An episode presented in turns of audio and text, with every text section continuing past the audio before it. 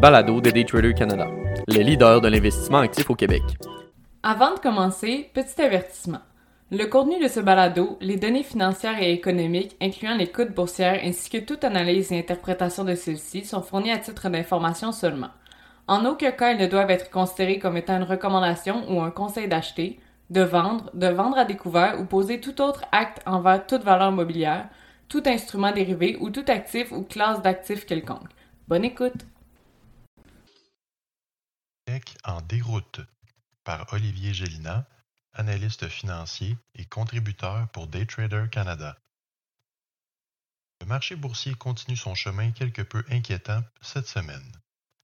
Après avoir reculé de près de 6% en une semaine, le S&P TSX semble se calmer un peu. Plusieurs titres retiennent l'attention cependant. Peloton, Netflix et tous les titres reliés à la fabrication de micropuces. Un regard rapide sur ces titres à volatilités élevées de cette dernière semaine.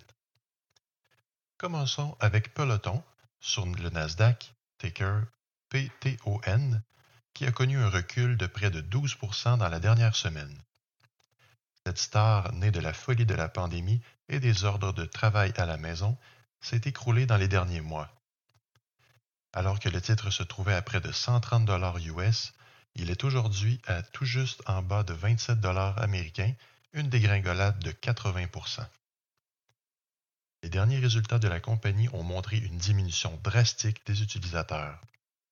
La production est même en voie d'être revue et pourrait même être arrêtée pendant les mois de février et de mars. La demande pour les vélos stationnaires et les tapis de course semble s'être cognée à un carnet de commandes plutôt vide. Au prix actuel, Peloton est revenu sensiblement au même niveau que lors de son IPO, ou Initial Public Offering, en 2019, effaçant ainsi près de 2,5 milliards de dollars de leur capitalisation boursière. Si nous regardons maintenant du côté de Netflix, sur le Nasdaq ticker NFLX, nous aurons les grands titres selon lesquels la compagnie la plus populaire de vidéodiffusion a connu son pire jour sur les marchés boursiers de la dernière décennie. Un recul de 25 a été enregistré lors du 23 janvier dernier, suivant les annonces trimestrielles où la croissance la plus faible depuis 2015 a été mise en lumière. Avec l'entrée des nouveaux joueurs dans l'industrie, en plus d'autres alternatives, Netflix pourrait très bien entrer dans une période de croissance plus lente.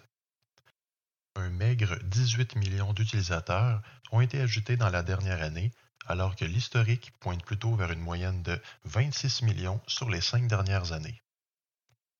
De l'autre côté, alors que les mauvaises nouvelles affectant Netflix auraient bénéficié Disney, sur le New York Stock Exchange ticker DIS, son titre a également subi une chute de 10,5% dans la dernière semaine. Cette baisse généralisée dans le secteur pointe vers le sentiment des analystes qui semble plutôt devenir inquiétant quant à la performance réelle de l'industrie. Il est à noter que Netflix annonça des augmentations de prix pour ses abonnés canadiens et américains, représentant une augmentation de entre 10 et 11% selon le forfait d'abonnement.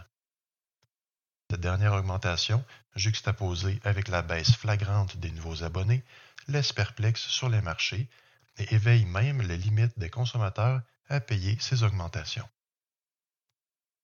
Alors que la saison des résultats financiers bat son plein, Microsoft, sur le Nasdaq ticker MSFT, a été le premier des grandes techs à montrer ses cartes. Les revenus de ce dernier ont grimpé tout au long de la dernière année, mais a toutefois enregistré une décélération au niveau des revenus de ses services cloud Azure. Lorsque les analystes parlent d'une décélération, il est important de noter que la croissance de 46% enregistrée a été moins élevée que prévu, qui était de 50% Certains analystes, dont Brent Thiel, analyste chez Jefferies LLC, croient que les investisseurs auront vu le plus haut moment de la croissance de ces services et s'attend à ce que ce créneau diminue dans les mois à venir. Vrai que la pandémie aura accéléré à un rythme jamais vu auparavant l'adoption de masse de la technologie à travers l'économie dans sa globalité. La marge brute des services cloud commerciaux, soit les revenus moins les coûts directs de production, s'est tenue à près de 70% et aura enregistré 22,1 milliards de dollars américains lors du dernier trimestre.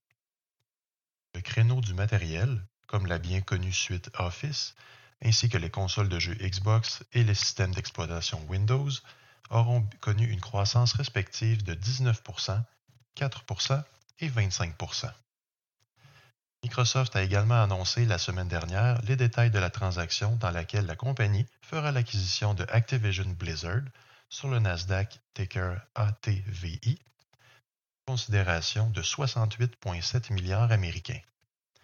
Activision est notamment connu pour les franchises telles que Call of Duty et World of Warcraft. Ce ne serait pas un réel tour des compagnies tech si nous ne parlions pas des fabricants de micropuces et semi-conducteurs. Texas Instruments, sur le Nasdaq ticker TXN, a été le premier à dévoiler ses résultats. Intel, AMD et Nvidia divulgueront leurs résultats plus tard cette semaine. Les marchés ont anticipé de mauvaises nouvelles pour l'ensemble des fabricants, plongeant leurs titres dans une chute prématurée. Texas Instruments a cependant dévoilé des résultats au-dessus des attentes de Wall Street et prévoit un pipeline solide pour 2022. La compagnie dit se concentrer de manière stratégique sur les secteurs industriels et les puces électroniques pour voitures. Toutefois, même ces bons résultats n'ont pas su freiner la tendance baissière. Les problèmes d'approvisionnement reliés à la pénurie de micropuces, gracieuseté de la COVID-19, devraient perdurer encore tout au long de 2022. Les inventaires de tous les fabricants sont dégarnis et pourraient même causer d'autres fermetures d'usines, rien pour assurer les marchés.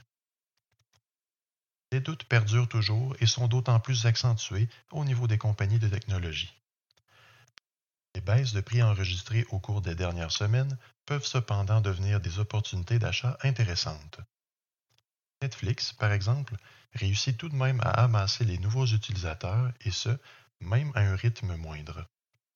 Dans le cas des fabricants de micropuces, leur carnet de commandes est plus que rempli et ne devrait donc pas faire face à un manque de demande de leurs produits dans les mois voire années à venir. Il s'agit d'un bon moment pour rebalancer son portefeuille et faire ses recherches si l'on veut s'exposer à un nouveau créneau ou une nouvelle compagnie.